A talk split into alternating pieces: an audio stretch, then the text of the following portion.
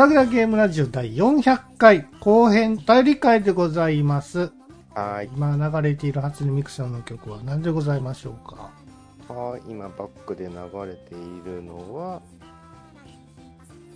えーと、8P、えーこと、米津玄師さんで、えークロックロークワークスでん？す。米津玄師って大丈夫なの？出して。だから、あの、大丈夫なのって何？ん いやいや、どういう意味？権利関係的に。いや、だから、えっ、と、米津玄師さんはもともと、ボカロ P なんですよ。あ、そうなの？そうです。だから、あの、今になって急にそのジブリの曲とか、うんシン・ウルトラマンとかの曲はい書いてますけど、もともとは初音ミクさんの曲を作ってた人なんです。ら。ええそうだったっていうのを何回か前に言ってるはずなんだけど、いやいや、まあ、知らん人もいてるかもしれないと思ってね。あーまあ、あえてね。はい。ありがとうございます。はいそういうことです。ということで、えーグダグダゲームラジオにいただいたお便りを紹介させていただきたいと思います。はーいつかさんよろしくお願いします。はい、えー、では読ませていただきます、うん。えーみかん職人さんからいただきましたありがとうございますありがとうございます花火大会の話うん。大勢の人が集中してしまうといけないので私などは 4DX の映画館で中継を見せてくれたらそれで構いませんのうん。うで、ん。うんでも2時間は飽きるので東映漫画祭りと抱き合わせで上演お願いどしますういうこと？はいはいはいはい。そういうことね。次の、次のお便りも一緒に読んじゃおうか。はい、えー続けまして、えーピスケさんからいただきましたありがとうございますありがとうございますはい、ありがとうございます。399回拝聴花火大会一人で行くのは本当にかっこいいです私は家族やパートナーや友人と行かないと手持ち無沙汰すぎて切なくなってしまいそうです、うん。はいありがとうごはい、ざいますありがとうございます。なんかね、あのー多分普通、一般の人はそういう感覚の方が強いんだと思うんだけど、うん。なんか僕、その、何？イベントの遠征とかも割と一人でパーって行って楽しんで帰ってくるみたいなのしょっちゅうやってるせいで、うんなんかそのフットワークの軽さがもう体に馴染んでしまってう、ん。な例えばね、あの、いいんだよ。全然大勢で行くの楽しいし、家族で、ご家族いらっしゃる方はご家族で行くんだろうなって思うんだけど、うんその、いろいろ考えないといけないことが発生するじゃん。その、トイレのこととか、ね。あと場所取りのこととか、はいは何食べるとか一人一人に聞いたりとか、はいはい。そういうので割と大変じゃない？大勢で行った時のイベントごとって、で僕はその一人で気まんまにパッて行って好きな場所行って、好きなもの食っていはい。ちょっとこれは人が多くて無理だなって思ったらパッて帰るみたいなのを割とやりたい、っていうかなそういうのにムーブに慣れちゃったのよ一人のムーブに混んでんのは、あれなの？そんなに気にならないんだ。あのね、目的があって、だ僕が行ったその、えっ、と、自衛隊の駐屯地の祭りは、祭本当は祭りを楽しみたかったんですよ。出店とかを楽しみたかったのね、焼きそばとか買いたいなと思ってたの、うんたこ焼きとか。で、その形から入る人間なんで、それを見ながら、食べながら花火とかを見れたら嬉しいなって思ってたんだけど、その、前回ね、399回でちょこっとお話ししたかのように、その、4年ぶりのお祭りだったから自衛隊の解放自体が、うん。そこにもう、練馬中の人間が集まってきちゃったんですよ、わーって。うん。で、入場規制もしないもんだから、その、自衛隊の基地内で、動線の確保とかをせめてしろって思うのに、その動線の確保とかしなかったもんだから、うんその敷地内に道って、道って本当に人間がぎゅうぎゅうに詰まって、た。はい。あそこのあの区画に出店がいっぱい並んでるけども、そこに行く手段がない、みたいな感じになってたの。初詣みたいな感じになってるやん。そう。で、もうその、行くもできないし、戻るもできないみたいな感じになってて、その、出店の近くにいる人たちも、買ったはいいが動くことができあないみたいな感じになってて、もう地獄だったんですよ。暑いし。そう。で、それで、もう早々に僕は出店を諦めて、じゃあちょっとでも見やすい位置に行こうって思って、もう無理くり人の波をかき分けながら、その一番花火が見える位置に行って、もう今回は花火を見れるだけでいいって思って、その一番花火が見れる場所を撮って、で、カメラで撮影したりとかしてたんだけど、うんなので、あの、正直言うと、ベストポジション的にはもうすごい超ベストな位置で見れてて、自衛隊の花火は。うんだから、その、なので、とりあえず花火見れたし、よしよしって思って僕は留飲を下げたんだけど、うん花火すら見れなかったらもうさすがに心打ち砕かれてもう二度と行かねえってなってたなと思うのね。で、そういうのを隅田川の花火とかの人は、はい。あのー一度でも行ったことあるとそれを味わっちゃうんじゃないかなって思ってるんだけど、あ今年とかもね、すごかったらしいんだけど、だから僕はあの規模の花火大会にはちょっとイベントごととしてはいいかなと思っていて、だからそれこそもう前の日とかから場所取りをするぐらいの心持ちで行くならいいけーど、うんあの人混みぐちゃぐちゃの中に飛び込んでいく勇気はちょっと今のところないですかね。なんか今、その、なんだっけ、花火をでき、やらせてもらえる公園あ、今なんか探せるアプ。リみたいなのがあって、あ、そうなの。はい。それで検索すると、ここは花火で大丈夫ですよ、みたいなのがあるらしいんですよ。なんかさ、せちがれえなって思ったのが、うんあの、まあ、うるささの程度にもよるんでしょうけど、うん。ぼ僕のね、昭和の、まあ、おじさんが言う、ね、昔は、昔話なんだけど、昔は家の前の道路とかで普通に花火できた。やったやった。うんまあもちろん親がついてて、子供だけだと危ないんで親がついてて、バケツを用意して、あの、大ごとにならないようにっていう最新の注意はした上で花火を楽しむっていうのはやってて、そうそうそう。やってたね。まあ、やらかすとしたら、あの、打ち上げ花火の落下傘が人んちの庭に入ってっちゃうとか、そんぐらいのアクシデントはあったけどロケ、ット花火を人に向けるっていう行為、ね。危ない。それはやっちゃダメなことだから。そもそも。爆竹を人に投げるっていうね。だから、わか、わかわかるよ、その、ね、対決しようぜ、つって、あの、線香花火のくっつけ合いみたいなのをやって、あの、線香危ない危ない危ない花火のあの、先よ。端の熱い火の玉が親指の上にポタって落ちたりとかしてたけど、危ない。ネズミ花火のあの、ぐるって巻いてるやつ一回紐解いて、まっすぐにして、危ないですよ。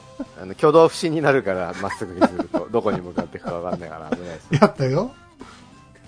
まあねそういうローカルな遊びはあったと、あったにせよ、うんまあ、一応、い家で花火ってできたじゃないですか、ね昔は、昭和の頃は。ね今だと、なんか家の前とかでやるとクレームが出ちゃうらしいのよ。その花火もそうだし、まあ花火そんなに音しねえと思うんだけど、そのまあそもそも集まって、子供たちが集まってうるさいみたいなクレームが出ちゃうらしくて、そうね。その、花火ができる場所がどんどんなくなってってるんですって？そうなんですよ。だからこそ、ここができますよ、みたいなアプリが今人気らしいですね。なんか、ね、あの、昭和、僕たちの子供の頃は夏と言ったら、海とプールと花火だろうぐらいの感覚だったじゃん。そうね。それが楽しみで、僕ね、あの、夏休みとかによく親が海とか山とかに連れてってくれてたんだけどはい、はいはいはい100%花火を持って行ってた。やるやるやる。そう。夜は絶対花火をやるものっていうもうルールで言ってたから、そんぐらい花火が密接だったんだけど、今それがなかなかね、難しくなっているんですってう。んいや、でも、都心だけやと思いますけどね。今さ、でも花火ってどこで買うの？コンビニで売ってない？コンビニであるのかな今でも？ある？うんいや、あると思いますよ。あるかね。だったら、ね、あの、花火遊ぶ場所もそれなりにあってほしいけどね。な何十連発っていうのは分からんけども。さすがにしんどいですけどうね。んああると思いますよ。線香花火やったら家の中でもできるんちゃいます？危ないよ危ない危ない。そう？うん。マジになるかなあ、線香花火ってあの、ぶら下げるタイプのやつか。線香花火か。そうそうそうそう。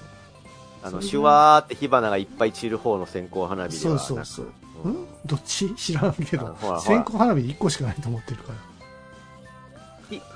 金属の棒に、なんかあの、ほっせーガマの穂みたいな、グレーのガマの穂みたいなくっついてて。それを線香花火とは言えん、言わんだろあれ線香花火じゃんあれなんう。て言まあ、確かに線香花火っぽい飛び方はしますけどねそう。そうそうあれも線香花火ってうちの方では呼んでて、ああ、そうですか。よくあの、ね、カラオケのパセラなんかに行くと、あの、食パンのあれの上にはいはいはいはい。くる。はいはいはい。ケーキとかの上によく刺さってくるやつ。あれ、あれ。あれは、食にあれいうのはさしてほしくない。あれはでも、あれは、あでも、あれは実際室内でやってクリスるからマスケーキの、なんか、ろうそくとかも嫌。ろけけろうそくぐらいは許してあげてよ。ケーキにろうそく刺すって、もうやめて。もう富谷さんじゃあ、あの、バースデーケーキにろうそく刺さない派だったの？いやいや、あじゃないけど、あの、子供の時は楽しんでましたけど、大人になったらそういうのやめてほしいなって思いますね。そうなんだ。いい、いいじゃん、ろうそくぐらいは。いやいやいや。今はちゃんとしてますよ。ろうそく立てる、なんか、皿とかもあるからさ。そうですね。うんあの、ろうそく結構危ねえなって思うのがさ、うん。あのしまたね、昭和の話をずっと続けちゃいますけど、あの、お仏壇？お仏壇にあるしょ、あの、ろうそくさ、昔はあの、ガチろうそくだったからさ、はい。仏壇のね、あの、お線香つけるためのろうそく？あれ、結構、昔はガチのろうそくだったから、結構な割合で風とかで倒れて火事になるケースが割とあったらしくて、うん。今はあの、偽物ろうそくになってるよね。で電気であ電気の。そうそそううそう、危ねえからっていうんで、そうそうそう。まあ、無理もないですけど。うんまあね、そんなことで、まあそんな感じのことで花火がなんか、ね、身近なものじゃなくなっちゃったら寂しいですよねっていう話でいいですか？この話は。はい。ありがとうございま着地した。、着地がわかんないですけど。はい、ありがとうございます。えー続きましてクラゲさんからいただきましたありがとうございます。格闘ゲームの話、うん。えースト6もですが、はいギルティーギアも見応えありますね、うん。実質1人が、え2キャラ同時操作してて好きない波状攻撃するキャラとか、うん。えー撃った瞬間に当たる銃を遠距離から撃ちまくるキャラとかう。うんん俺のクソゲーとお前のクソゲーどっちが強いか勝負だみたいな試合は、えー見てる分にはとても楽しいです、うん。うん。えーそういえば次で400回ですね、うんえーおめでとうございますお三方の声を聞ける月曜日がちょっと楽しみになる番組なのでこれからも末永く続けてくれると嬉しいです、はい。ありがとうごありがとうざいます。ございます。そう、前回のね、うんと6、格ゲーの話をしてましたけど、まあ今回もね、格ゲーの話しちゃったんですけど、ギルティギアは、あのー今 3D になっちゃったと思うんですけど、はドット絵の頃僕ちょこっとやっていて、あ、プレイのあね。のーうん、あの、プロデューサーの、とさ猿渡さん、沢渡さんというものかな？どっちだろう？猿渡さん、そのプロデューサーの方が、はえっ、と、一人で曲も作って、ドットも打って、キャラデザもしてるっていう、ほぼほぼ全部一人でやってた頃のギルティギアを僕やってました。い。あ、作ってたの？あ、あ、プレイしてた方ね。あはい。プレイしてた方ね。そうそう。で、そのキャラが割とどのキャラも尖ってて、スタイリッシュな技とかをいっぱい繰り出す感じの格ゲーで、うんで、そのアニメーションも、あのね、そのドットの、まあ今でもすごいんだけど、うんドットすごいきれい、滑らかに動いてたから、まあ当時として割と印象に残ってて、で、今、3D になったんだけど、これ 3D なのっていうぐらい 2D っぽく見える 3D の格ゲーですね。かっこいいっすよ。相変わらず。すごいね。そうそ僕はあの、2D で、なんか、あの、ガンダムなかった ?2D の。あったよう。あったあった。その、それこそ、スト2の後のウウゴのタケノコ状態の時に、うんはガンダムでもやるんだって思って。かっこよなかった？ガンダム。俺好きやったけどな。あれね、まあ、んあの、そこそこ遊べたのはなぜならほぼほぼ必殺技がスト2だったからなんですけど、ダブルニープレスとか普通にやってたから。でもほら、ビームライフルとか撃ってたで。打ってたよ。ね。あの、あれの、あれの、多分そうだと思うんだけど、あれの、はえー、そうそう、あのね、ガウ攻撃空母の羽の上で戦ったりするんですよ。だから僕、そのガウ空母のステージはすっごい好きだったんだけど、あれのね、あの、そう、ガンキャノンがね、ちゃんとしゃがみ打ちしたりするんです。波動拳コマンドで確か しゃがみ打ちそうやったっけ？波動キックかなんかでしゃがみ打ちだったかな、確か。立ってると波動パンチで普通のキャノンだった気がするんだけど、まあ、あそこそこ遊べて、あのゲームの一番良いところは、ラスボスがオリジナルのモビルスーツなんですよ、しかも。ジオン君の。で、そのオリジナルのモビルスーツが、うん。一応公式になったんだよね、確か。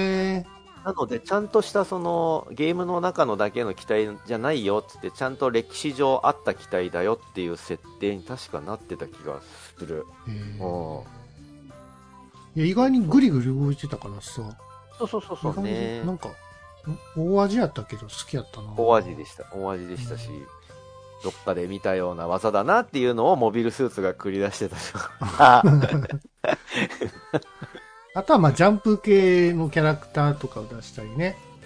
まあ北斗の剣は当然出るにしても。うん。いや、格ゲーの北斗の剣とかあったりね。格ゲーありましたよ。格うんゲー、割と、その、北斗の剣の 2D 対戦は割と最近、最近でもないのか。だいぶ前ですよね。うん。あれもかっこよかったですよね。そうね。うん。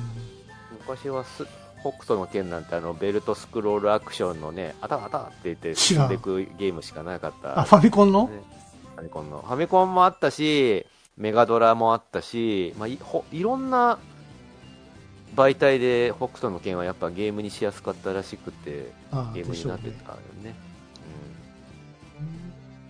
まあそうそうなんかその、やっぱ YouTube、YouTuber とか、うん。えっ、と、まあそれこそ VTuber さんもそうだけど、そういう動画配信みたいな文化がエンタメとして当たり前になったせいで、やっぱね、スト6が、そんなにゲー、あの、格ゲーに縁のなかった人たちも割と興味持ってくれるようになったのかなとか思いますけどね。僕あの、マーベル VS はいはいはいカカプコンっていうのがあって、はいはいはい僕あれ好きだったんですよね。はい。わかる。面白いようね。ん。あの、協力タッグみたいなのが多分。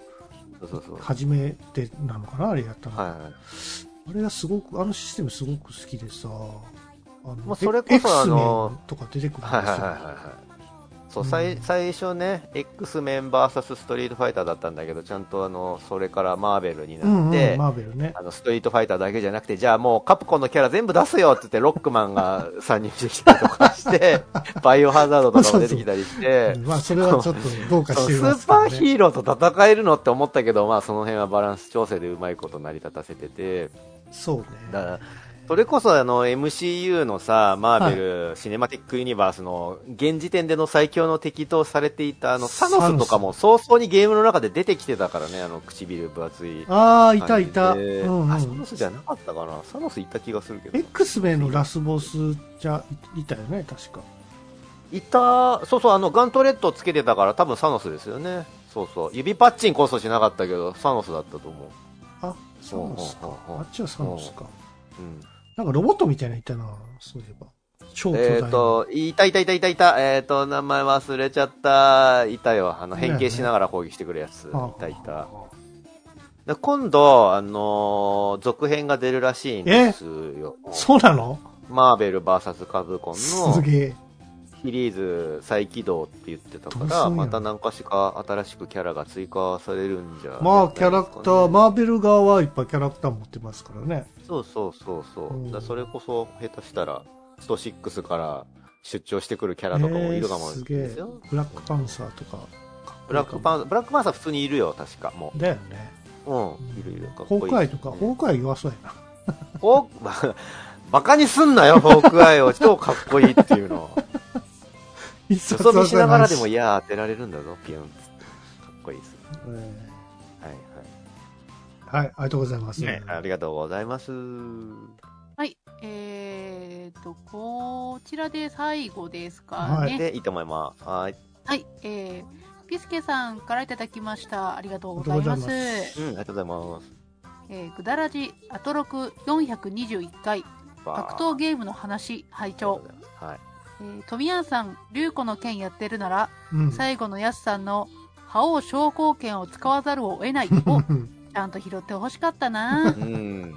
えー、司さんの熱い回は少しレアだから、それだけでも楽しかったです。そうそう。だから、スト6の話とかを多分ね、司さんにいっぱいしてほしいんだろうなって思うんですけど。うんありがとうございます。よく見てる動画とかあるの？司さん。えーっと、それは、えっと、そのプロ格闘ゲーマーの方の動動画ってことですか？えっ、と、プロじゃなくてもいいけど、その、スト6関係の。あ、でもやっぱり今見てるのうは、んリーグ戦ですかね。はいはいはいはい。うん面白い、面白いんだ。ね。いや、面白いよ。自分がやってなくても、やってなくてもというか、ちょっとやりたくなってきちゃうよね、見てるとね。あそうですね。でもそんなうまくいかんよ。プロみたいに。これはプロの動きを見て全く同じ動きなんかができるわけはないが、むしろ、やったらやった分だけプロってすげえって思いますよ。思うと思うまね。それもまた楽しいんだよね。自分が全然できなくても、おお手本を見てすげえって思う感覚で、で、自分もどんだけできるかわかんないけどやってみようみたいなのとか、うんあ、と、自分だけのオリジナルの、なんかその、技のコンビネーションをちょっと考えてみたりするのもいいんですよ。そうそう、これやったらもう絶対初見では、あの、避けようがないみたいなのを考えたりとかするのも楽しかったりするんで、結構考えるの楽しいですよね。楽しいですね。そうそうそうそそう。この人はこういう連携してるけど、実はこう言ったらもしかしてもっと、あの、攻略されにくいのではみたいなのとか考えたりするんで、人のプレイとか見てても、うんやらないくせにね、自分はね。そうそう。そう、なので、あの、そうそう、あの、富谷さん、覇王昇降拳を、まあ、スルーしてましたけど、はい。この、竜子の剣、富谷さんやってたみたいな話だったから、俺は覇王昇降拳を使わざるを得ないって言ったんだけど、まあ、スルーされてしまったいや、ので。竜子、なんかね、好きなんですよね、僕。あの、わかるよ。あの、癖が強い感じの格ゲーだよね、竜子。まあ、当時、ストリートファイター一択やったんですけども、うん。ネオジオからやっぱり、その、でかい画面でキャラ二人が立ってる時点でもうすごかったんですよ。わかる。あの強烈なインパクトっていうのは、やっぱり竜子の剣以外他にないなっていうぐらいやあとね、何気に曲もかっこよくてね、ジョン・クローリーの曲とかすごい好きで、俺、サントラ買っちゃいましたね、リュウコの。まあ、唯一エンディングまでいけますよね、それは。そうそうそう。あと、その、唯一 SNK が、はまあもちろんね、2D 格闘を作った始祖みたいなのは、まあカプコンだろう、ブブームにさせたのはね、カプコンだろうなと思うんだけど、超必殺技みたいなのを発明したのは、うんえっ、と、竜子の剣が最初かな、やっぱ。竜子の剣の竜子乱舞が最初じゃないかな。その、挑発かな挑発もあったね。確か、うん、貯めるんですよね、挑発でゲージ。挑発、挑発、挑発、画廊よりも先か？画廊伝説より先か？ガロは挑発で貯めれたっけ？必殺技。だってほら、あの、画面端に行ってテリー・ボガードが、へいへい、カモンカモン、カモンカモンってずっとカモンカモン、カモンカモンってずっと言ってたよ。あれは、あれは単純にアピールだけなんじゃないですか？あれはアピールなの？ゲージはたまん違なかったうのかな？できんのかな？バックステップしながらカモンカモンっていうのをすげえ見てたけど。これテリー・ゴボガード、あんまりなんか好きじゃないんですよね。テリー・ボガードかっこいいじゃん。まあまあ、確かにね。当時さ、いっぱいいたよ。テリー・ボガードの真似して、あの、指の出たフィンガーグローブをつけてるオタクたちがゲーセンにいっぱいいた。当時。なんだったら髪型を真似してる人もいたから、あの長い髪を後ろで湯わいて垂らすみたいなのを。それは筋肉ムキムキだから成り立つんだぞって思ったけど、赤いキャップをね、被ってみたりとかさ、してたよね、当時みんなね。かっこよかったから。必殺技何やったっけ？パワーゲイザーか。パワーゲイザーね。が必殺技。バンナックそうそうそうそう。まあも。でも、一番かっこいいのは敵のギース・ファワードですよ。ギースはさ、投げ技がちょっとひどくね 周りがちょっとありすぎるんだよな近づけらんないもん。間合いっていうか、当て身投げだから。攻撃を受けてるわけなので、あれには、先読みが要求されるんですよ。こいつこの技出すだろうなっていうところに置いとくことで成立する技だから、そう、だから僕はあの、ギース・ハワードの当て身投げが好きすぎて、昔ね、あの、ゲーム会社に入っておし、最初のお仕事が、あの、ボボボボボボボの対戦ゲームだったんですよ。あの、ゲームボーイ、ゲームボーイアドバンス？ゲームボーイアドバンスで出た、その、ちゃんとしたやつじゃないよ、その、わちゃわちゃした感じの、はい。あのー対戦ゲームだったんだけど、それに、あの、ソフトンさんっていう、あの、頭が、ううんこなの？ソフトクリームなの？どっちなの？みたいな、頭がニョロってなってるキャラ、ソフトン、ソフトンさんっていうキャラがいて、うん。そのソフトンさんの攻撃を俺全部ギース・ハワードっぽい技にしたの。当て身投げとか、あの、カンって当て身投げした後敵をぶん投げて、あの、呼吸を整える、腕を回しながら呼吸を整える、ふーっていう動きとかを、ちゃんとソフトンさんで再現したの、ドット絵で。で それが世にリリースされたんで、はい だからギース・ハワードと動きをするソフトンさんがいたら、僕が打ったドットです、それは。わかるか、そんなもん。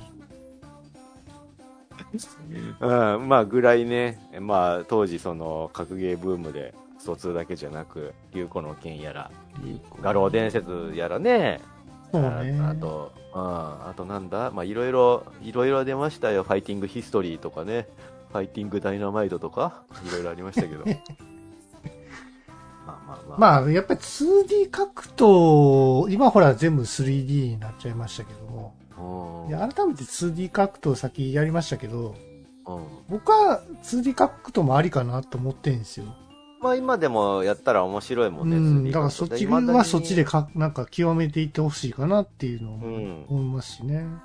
うん。なんか、一箇所癖、システムとかに癖があるものはやっぱ、そのね、連続技のシステムとか、うん。あとその、ギャラクシーファイトっていう 2D 格闘ですげえって思ったのは画面の端がないっていうさ、え？いくらでも後ろに下がれるっていうシステムなのよ、ギャラクシーファイト。そんなん永遠に逃げられちゃうじゃんって思ったけど、それはそれでちゃんと格、あの、対戦として成立してたから、うん。すげえなって思ってたし、キャラが可愛くていいなって思ってました、ギャラクシーファイトね。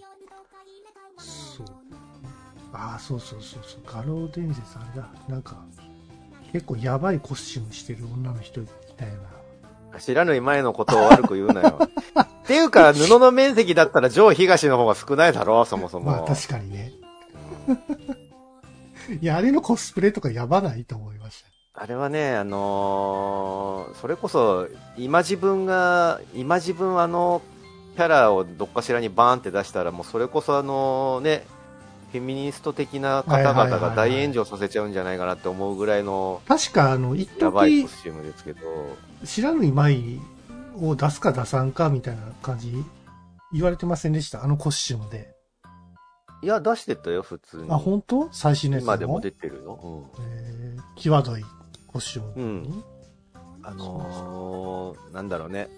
もう、調子に乗ってあの揺らしすぎぐらい揺らしてたから、胸を。あのーぶ、ぶっちゃけ言うと、いや、そんなにだるだるだるだる揺らしてたら戦えないじゃん。と そうなんかですよ。リリアルな考え方をすると思っちゃうんだけど、まあそういうことを言い出すと野暮なんでしょうねって思いながら、まあいくらでもいいですか。近の、っていうかもうなんか、ここ最近こう、女性の、なんかファイターのキャラクターってさ、うんやっぱりちゃんと、なんだろう、細い感じじゃなくて、ちゃんとこう理にかなった体型になってるじゃないですか。はいはいはいはい。チュンリーなんてすごい足ぶっといしさ、足太いよね。なんか本当に蹴られて痛そうな感じの体格になわかってるんですよ。るわかる。チュンリーは、その、まあもともと、ね、大昔からそうだけど、あの足の筋肉ムキムキで、うんまあなぜなら、その男たちの世界の中であるストリートファイトでも、まあ互角にバチバチやり合えるぐらいの脚力、足で蹴ることによってその互角以上の戦いを繰り広げられるよっていうキャラだからもう足が超ムキムキで、だから全然いいいくらでも太くしてもらって構わないです、チュンリーの太ももに関して限は。界あるやろ。うん、でもその強さの象徴でもあるのでね、チュンリーの足は。ただ僕、スト6はね、スト6のチュンリーは、あのーみんなあの顔、顔がちょっと嫌だみたいな話を最初期には割と話題になってたんだけど、チュンリーの顔がちょっと中国っぽくしすぎじゃないみたいな、美人じゃないんじゃない？違う、違う、ごめんねん？えっ、と、ちょっと、なんだろう、あの、ワールドワイドな意味での中国人のイメージに寄せすぎじゃない？みたいなまあ意見があって、ちょっと釣り目で、うん割と目細めの感じのね、いいのキャラデザがされてて、それが割と話題になってたんだけど、僕はそれよりも、うん。あのー白いリングブーツじゃなくなってしまったのがめちゃめちゃショックで。チュンリーは、あの、チャイナ服っぽい感じのうん。ファイティング衣装に足元は白いリングブーツ、あの、ちょっと丈の長い、膝ぐらいまである白いリングブーツを履いてることで、ストリートファイターとしての姿がめっちゃかっこよく完成してると僕は疎通の頃思ってたんで、それが、あのーまあね、ベガを倒してお父さんの仇を取って、ストリートファイターとしては一旦引退して、えっと、その後人の弟子とかを取って、教える側に回ってるよっていうことでもあるんだろうが、うん。普通のカンフー着みたいな中国のウェアに足元もカンフーシューズになっちゃったんですよ、普通の。えーそれがしょぼーんってなって、あの白のリングブーツかっこよかったんだえ、でも、ココスチュームチェンジとかはできるんできるでしょ？コスチュームチェンジで多分課金するんだろうと思うんだけど、ね課金すれば昔のそうそう。イニシエの衣装にだって、戻れま龍剣とかも、だって普通、昔の衣装とかも着たりでそうきるでしょ？そうそう、あるよ、あるある。だからじ、ゃあ、だから、昔のい、わざとやってるんですよ、それは。昔の衣装が好きな人はそっち選んでねっていう買ってもらうために。そうそうそうそう。みたいなことですよ。だからキャミーさんとかもね、昔のレオタードが好きっていう人は昔の衣装を多分買ってるんだと思うんですけどね。う んはい。うんはい。ということで、お便り以上ですかね。以上でいいですかね。はい、はいありがとうございます。ありがとうございました。うんはい。えー、グラグラゲームラジオではお便りを随時募集しておりますので、うんえー、何でもよろしいので、えー募集しておりますよろしくお願いします。何でもよろしいのでって言っても難しいと思います。そうですか。はい。はい。はい。ということで、えーグラグラゲームラジオ第400回でございました。うん。はいえー、そうですね。うんまあ、ストリートファイター6がこれだけブームということなので、僕もちょっと、えー、いろいろね、昔の格闘ゲームを買ってですね、えーこの3人でちょっとまた対戦して、えーなんだったら、ポッドキャスト界1位ぐらいの気持ちでですね、頑張りたいかなと思っております、トミヤンと。おー。そう、あのね、エボ、エボ、つかさんエボの話する？この後。うーん、この後、どう、どう、どうどうですか後ね。は、ガガンダム水星の魔女じゃない？つかささんに譲ろうかなってちょっと思ってたんだあ、けど。いやいや、全然全然。しない？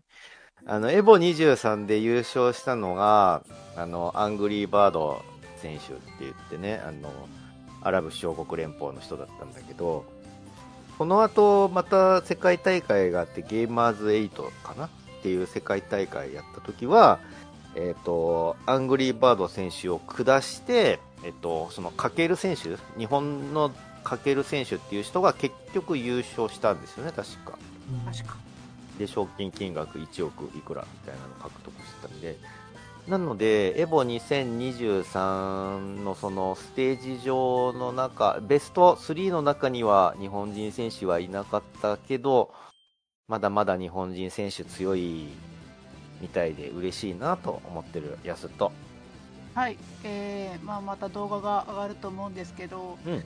まあ、あの、この動画を、まあ、撮ろうってことで、まあ、練習もしてたんですけど、うん。まあ、やっぱり、トレーニングモードと対人モードだと、なんかこう、わかる。技、そうだよね。